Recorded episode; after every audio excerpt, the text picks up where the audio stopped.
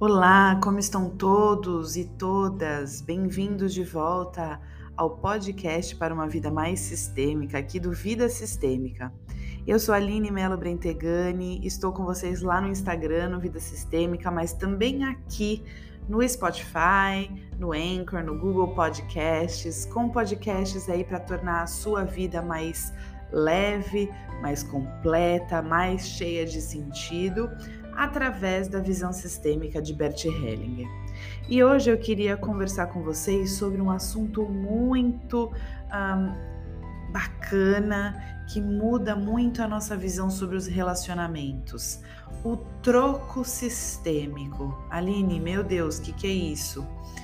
É quando eu reequilibro a minha relação entre iguais. A gente já sabe das três leis do amor, pertencimento, hierarquia e equilíbrio, que nos relacionamentos afetivos, sejam é, em casais, é, com amigos, o equilíbrio entre o dar e receber é fundamental. Eu, eu preciso, eu me sinto bem num, num relacionamento onde eu recebo na mesma quantidade que eu me dou. E isso causa nos dois, em quem dá, em quem recebe, no homem, na mulher, na mulher, na mulher, nas relações né, afetivas aí, ah, uma positividade, uma tranquilidade, uma leveza nesse relacionar. Quando eu me sinto desequilibrada nesse relacionamento, algo vai mal, algo tende a terminar, as relações tendem a terminar.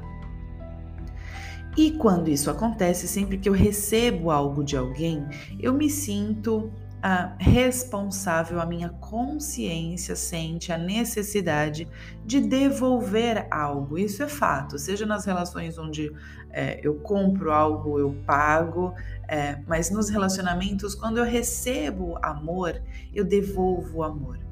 Mas o que acontece quando algo desequilibra essa relação. Bom, vale lembrar que aqui a gente está falando de relações entre iguais.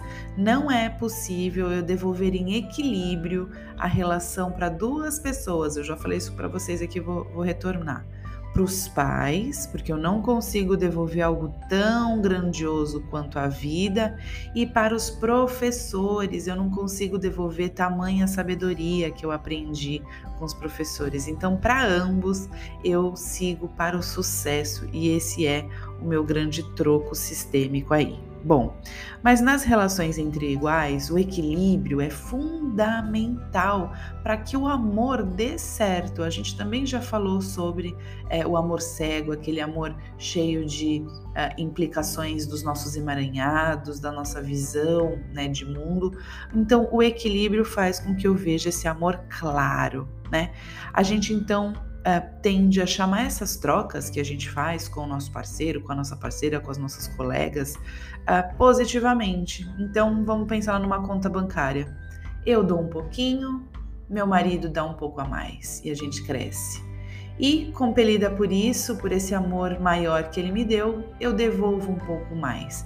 E assim, essa relação entre casal, entre amigos, entre iguais, pode crescer, pode fluir. É uma troca que causa um bom efeito nos relacionamentos. Mas o que ocorre, o que acontece quando o parceiro ou a parceira fere a outra pessoa?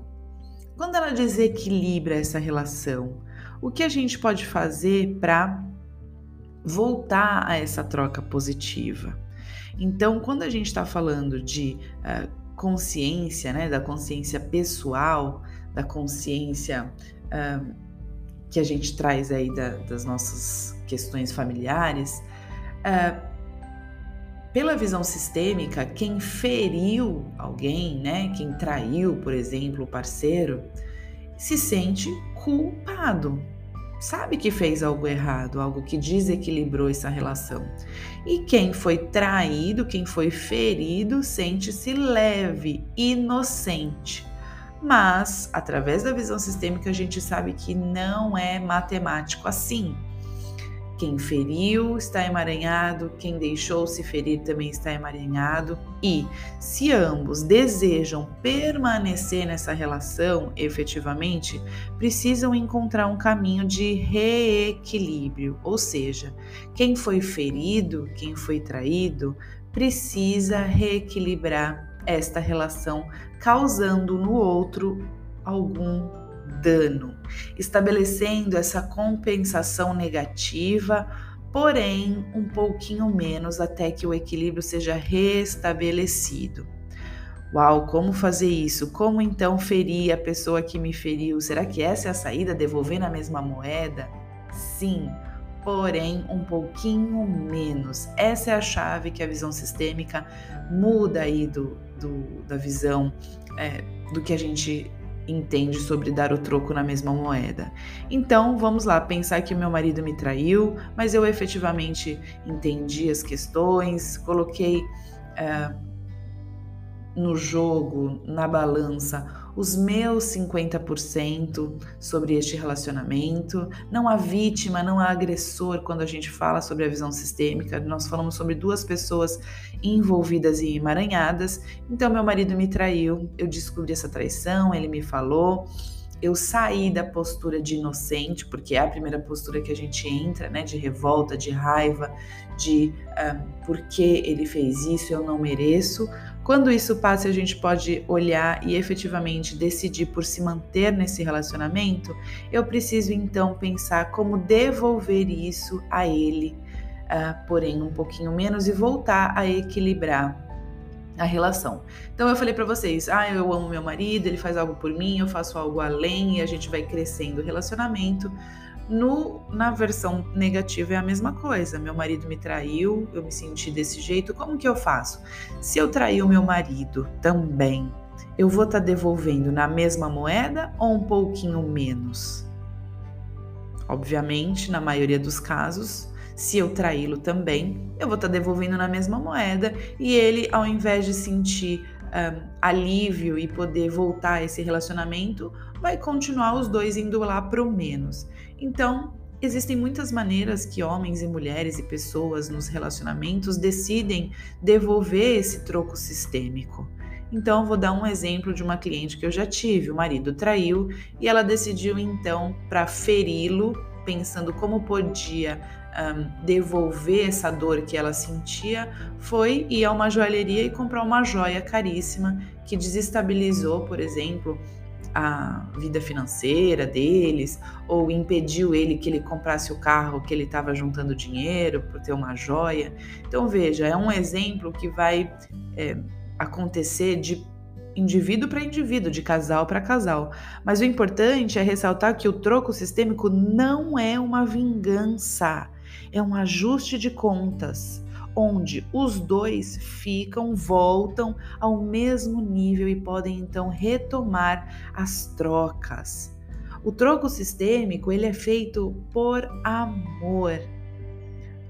Quando eu ainda consigo ver no outro a importância dele para mim, eu abro mão desse meu sentimento inocente de ser a vítima e passo a fazer o necessário, eu e o outro, no relacionamento, para que esse amor possa voltar a fluir.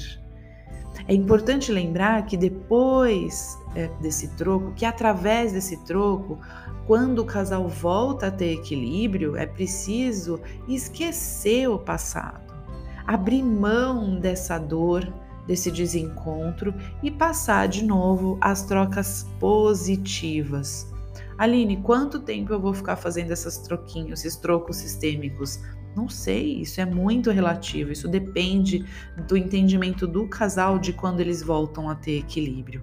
O importante é que depois que esse troco aconteça e que vocês dois sintam que já existe de novo uma harmonia, que ambos veem os seus erros, veem o porquê que tudo esse desequilíbrio começou e possam se encontrar de novo num amor claro, esquecerem o passado e continuar, é, recomeçar de onde, onde pararam, né? É, Bert fala uma coisa, vou, vou ler para vocês um trecho aqui do livro do Bert, que aliás eu indico, que chama A Simetria Oculta do Amor. E ele fala assim: quando um parceiro faz algo que molesta o outro, a pessoa ferida deve replicar com uma ação que cause dor e dificuldades parecidas a fim de preservar o equilíbrio entre o dar e o receber, mas de um modo que não destrua o amor. Quando a pessoa ferida se sente demasiadamente superior para replicar, segundo as exigências do amor, o equilíbrio torna-se impossível e o relacionamento é ameaçado. Por exemplo, uma das grandes dificuldades dos casais é o caso extraconjugal.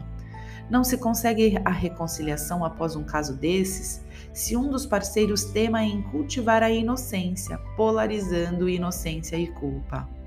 Por um lado, se o parceiro ferido quiser fazer-se igualmente culpado, devolvendo parte do dano, será possível ao casal retomar o relacionamento. Mas se amar o outro e desejar que o relacionamento persista, o dano devolvido não poderá ser exatamente o mesmo dano sofrido, pois então não permanecerá nenhuma desigualdade capaz de ligá-los. Nem poderá ser maior, porque o primeiro infrator se sentirá ofendido e se achará com direito a retaliar.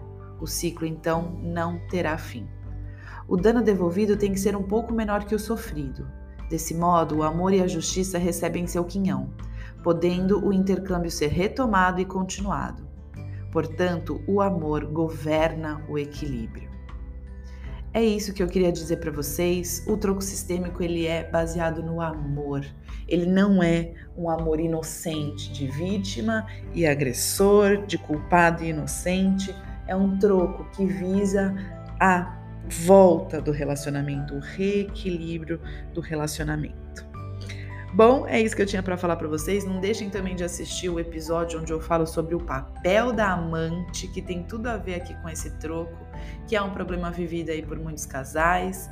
E vocês, com esses dois podcasts, vão poder ter aí uma nova, um novo olhar, uma nova experiência para as questões dos relacionamentos. Espero você lá no Vida Sistêmica. Manda o seu assunto, manda a sua pergunta e nos vemos no próximo episódio. Tchau, tchau!